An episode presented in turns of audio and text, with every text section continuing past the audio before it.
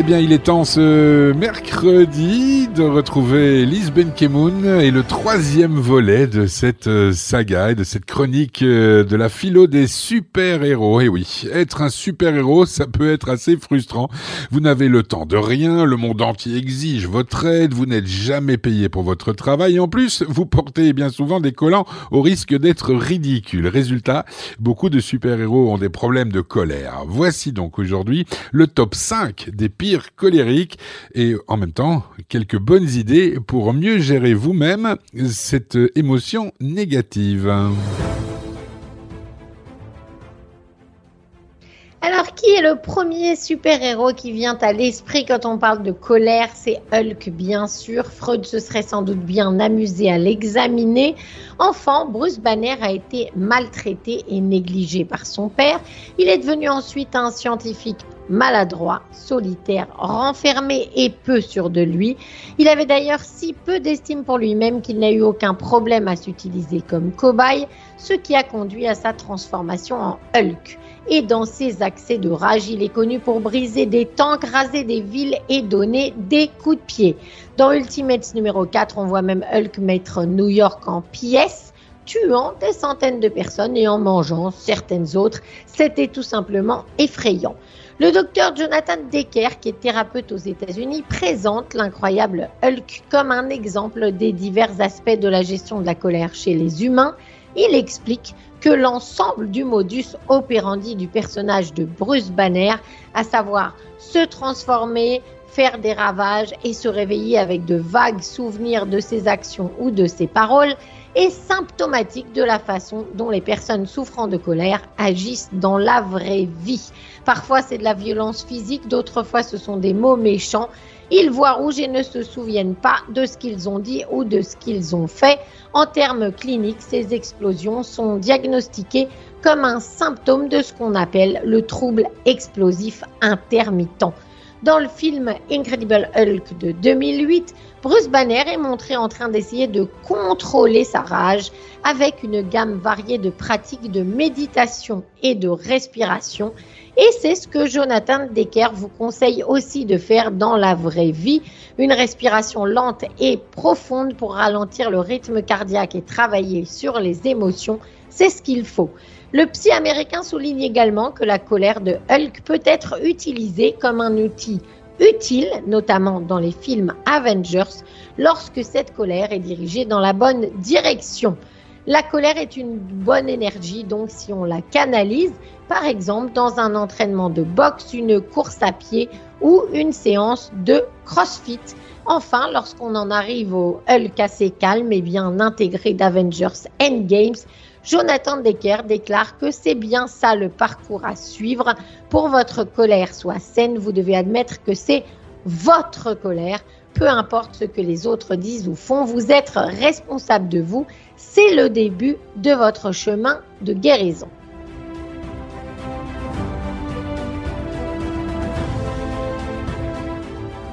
Tout de suite après Hulk, sincèrement, on pense à Wolverine, le leader des X-Men qui s'énerve vite et souvent.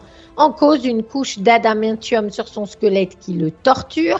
Parmi les gens qui l'énervent, en premier lieu, Scott Summers, son rival de toujours dans l'équipe, les gens qui lui disent de se calmer, y compris le professeur Xavier, et ceux qui se moquent de ses cheveux. Pourtant, Wolverine ne crie pas.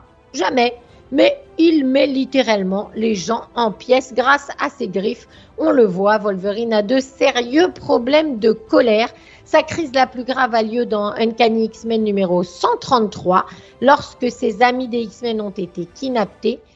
Wolverine se faufile dans le Hellfire Club par les égouts, chacun des gardes l'un après l'autre pour sauver ses amis. C'était l'un des moments de gloire du personnage d'où on apprend une fois de plus qu'une colère bien dirigée peut être extrêmement utile.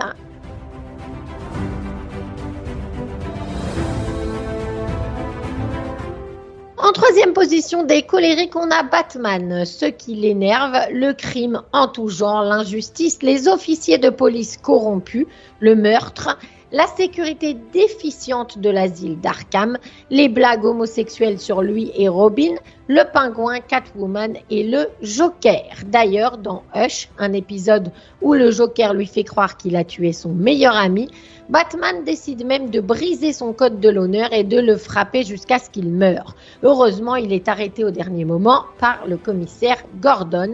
D'ailleurs, même s'il médite souvent pour se calmer, la plupart du temps, Batman évacue sa colère en tabassant les criminels de Gotham. Il faut dire que sa colère remonte à loin lorsqu'il n'était qu'un petit enfant, Bruce Wayne avec ses parents qu'il a vu agresser puis assassiner sous ses yeux dans une ruelle. Il est en colère depuis et on peut le comprendre. Sans doute d'ailleurs qu'il sera toujours en colère car à y bien regarder, c'est la colère qui fait avancer Batman et qui lui permet de défendre les habitants de sa ville.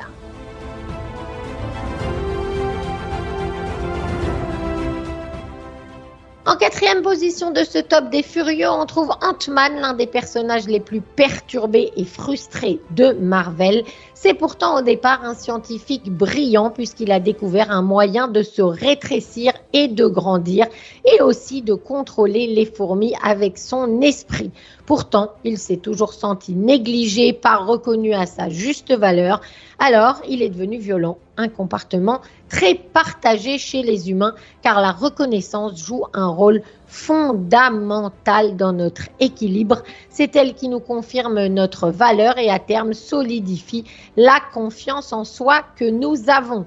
Lorsque nous recevons des signes de reconnaissance, c'est la preuve que nous sommes dignes d'intérêt et que nous pouvons faire partie d'un groupe. À l'inverse, quand nous manquons de reconnaissance, notamment au travail. C'est l'une des principales causes de stress exprimées par les êtres humains. Le besoin non satisfait de reconnaissance est à l'origine de plein d'émotions négatives comme la colère et l'agressivité. On peut avoir donc euh, d'autant plus besoin de reconnaissance que si on ne nous l'a pas donné quand on était enfant. Ça nous a conduit à minimiser, voire à nier nos émotions et donc à penser que si nos émotions sont illégitimes, nous le sommes aussi. Deuxième possibilité, on a pris l'habitude de minimiser nos accomplissements, donc on tente de gommer son originalité, de ne pas prendre trop de place dans un groupe, de rentrer dans le rang et de se faire tout petit.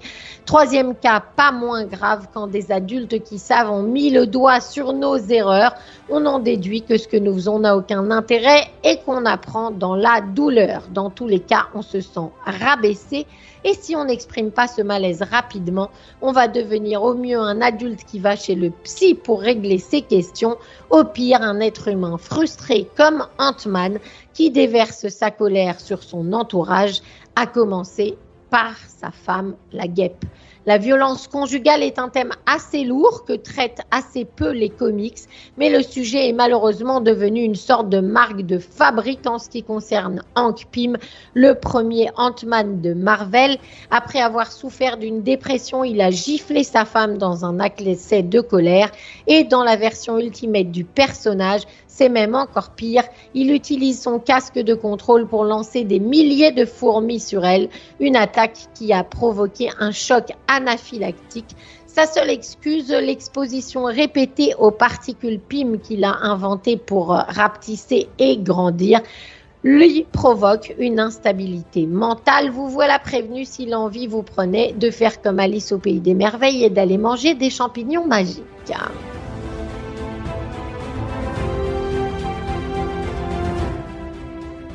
Enfin, pour terminer ce top des énervés, on a la chose, alias Ben Grimm. Si, si, vous le connaissez sûrement, c'est un monstre orange avec une peau en pierre et il fait partie des quatre fantastiques. Ce qui l'énerve le plus, le charabia scientifique de ses collègues, son ami euh, qui dit qu'il va le sauver mais qui n'y arrive jamais, Johnny Storm qui sort avec sa petite amie, et les dictateurs au visage métallique, sans compter les radiations cosmiques qui l'ont rendu comme il est. Pourtant, au départ, Ben Grimm était un type normal et plutôt équilibré. Mais quand il a été transformé en la chose, il a perdu patience. La seule période de l'année où il est cool, devinez, c'est Hanouka. Car oui, vous ne le saviez probablement pas, Benjamin Jacob Grimm, la chose est juif. Il serait d'ailleurs possible qu'il soit une allégorie directe du golem. Dans l'épisode 56 des 4 Fantastiques, qui date de 2002 et qui s'intitule Remembrance of Things Past, Ben Grimm retourne dans le quartier de son enfance et les flashbacks de cette histoire révèlent son héritage. On le voit même réciter Shema Israël et le Kaddish, la prière des morts. Dans un autre épisode, il accepte aussi de célébrer sa bar mitzvah une seconde fois puisque cela fait 13 ans qu'il a commencé sa deuxième vie en tant que la chose. Ce qui nous amène à voir ce que le judaïsme pense de la colère et il est assez sévère envers cette émotion. Tout d'abord, on dit qu'elle empêche d'atteindre les niveaux requis pour accéder à de véritables dévoilements spirituels. Et comme cela ressort du verset dans lequel Moshe se met en colère contre Elazar et Itamar dans le traité Pesachim, on apprend que tout homme qui se met en colère, s'il est prophète, l'inspiration prophétique le quitte, et s'il est érudit, son érudition disparaît. Le Harizal, de son côté, un grand kabbaliste de Tzfat, disait si toutes les autres fautes ne concernent qu'un seul membre du corps, la colère, elle, s'attaque à l'âme tout entière et elle la change du tout au tout. Lorsqu'un homme se met en colère, son âme Neshama en hébreu le quitte et c'est une autre âme Nefesh provenant du monde des impuretés qui prend sa place.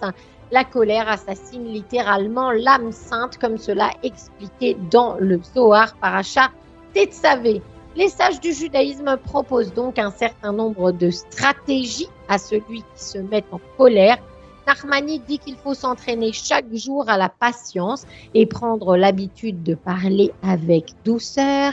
Maïmonide conseille d'éviter entièrement la colère, même quand elle est justifiée, et de nombreux autres rabbins ont travaillé sur ce thème pour proposer de prendre du recul par rapport à la situation et de développer l'humilité nous pouvons donc commencer par pratiquer le fait d'être patient et de prendre du recul pendant 15 minutes par jour, ce qui revient à apprendre à gérer des événements qui vont à l'encontre de nos désirs. Enfin, et ça n'est pas le moindre, pour contrer la colère, il faut renforcer sa confiance en Dieu, puisque le principe principal du judaïsme est que Dieu nous guide à tout moment pour nous aider à atteindre notre potentiel. Dès lors, tout ce qui nous arrive est un défi et un exercice afin de faire ressortir ce potentiel. Si nous intégrons vraiment cela, les incidents impliquant notre ego n'auront pas tellement d'importance et l'humilité étant l'approche juste dans toutes les situations, nous serons bien moins souvent en colère. En conclusion, travailler sur la colère est le travail d'une vie et nous ne pouvons pas nous attendre à la conquérir du jour au lendemain. Bon voyage